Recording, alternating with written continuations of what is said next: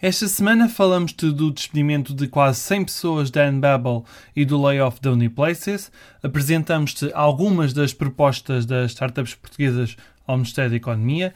Contamos-te como podes concorrer ao programa de ideias para o setor espacial. Dizemos-te como podes marcar uma reunião com mais de 30 empresas nacionais e ainda contamos-te que há uma portuguesa entre as mulheres mais influentes na tecnologia da Europa.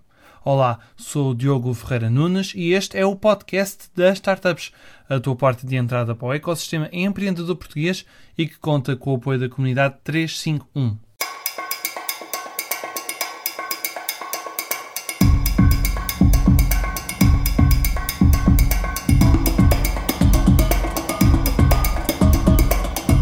Unbabel despediu praticamente 100 trabalhadores nos escritórios nacionais e nos Estados Unidos – a quebra de receitas dos clientes da área do turismo e eventos por causa do novo coronavírus é apontada para já como a principal razão para a reestruturação desta plataforma portuguesa que junta inteligência artificial e pós-edição humana à tradução automática.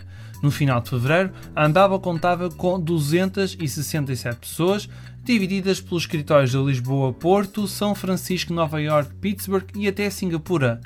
Empresas como a TAP, e a EDP em Portugal, mas também Facebook, Microsoft, Logitech, PayPal, EA Sports, EasyJet, Booking.com ou Pinterest são alguns dos clientes da empresa liderada por Vasco Pedro.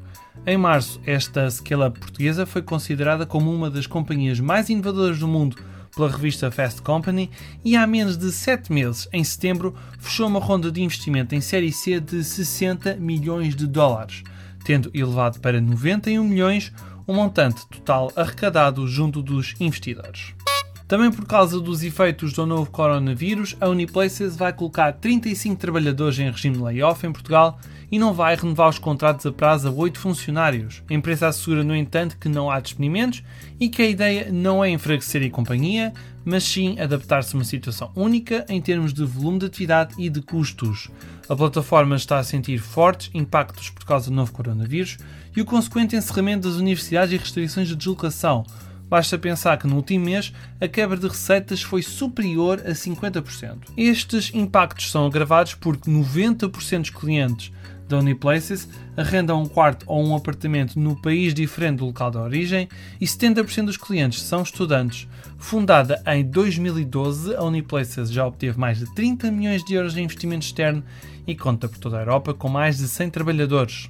Um grupo de empreendedores portugueses, o movimento Tech for Covid-19, apresentou nove medidas ao Ministério da Economia para reduzir os impactos do novo coronavírus nas startups e scale-ups portuguesas.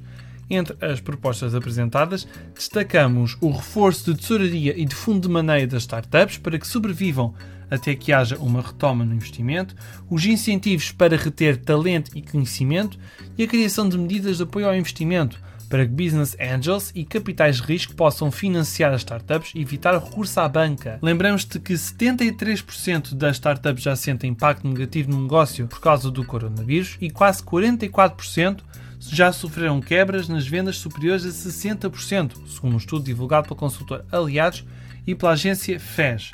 Além disso, cerca de 45% dos líderes de startups estão preocupados com o possível encerramento da empresa.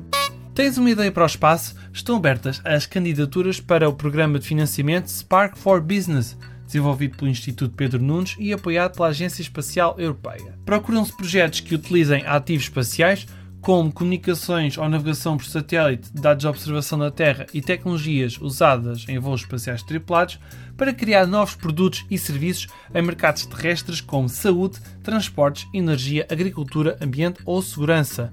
As candidaturas estão abertas até 22 de abril e cada projeto pode receber até 25 mil euros para um estudo de viabilidade técnica. Agora toma nota, estão abertas as candidaturas para o projeto Doing Business que permite às startups portuguesas marcarem uma reunião com mais de 30 empresas nacionais de áreas como saúde, mobilidade, banca, comunicações, retalho e energia. Promovido pela Associação Scala Porto, o Doing Business deste ano vai decorrer virtualmente e tem as inscrições abertas até ao dia 20 deste mês. Poderás encontrar o link para as inscrições nos detalhes deste episódio. O Scala Porto também está a convocar a comunidade portuguesa para apresentar novas atividades nas áreas da inovação, da tecnologia e do empreendedorismo. O orçamento total deste apoio é de 70 mil euros e cada atividade pode receber um apoio de até 10 mil euros. As candidaturas estão abertas até 26 de abril. Terminamos esta semana com a notícia de que Cristina Fonseca é a única portuguesa entre as 50 mulheres mais influentes na área tecnológica portuguesa.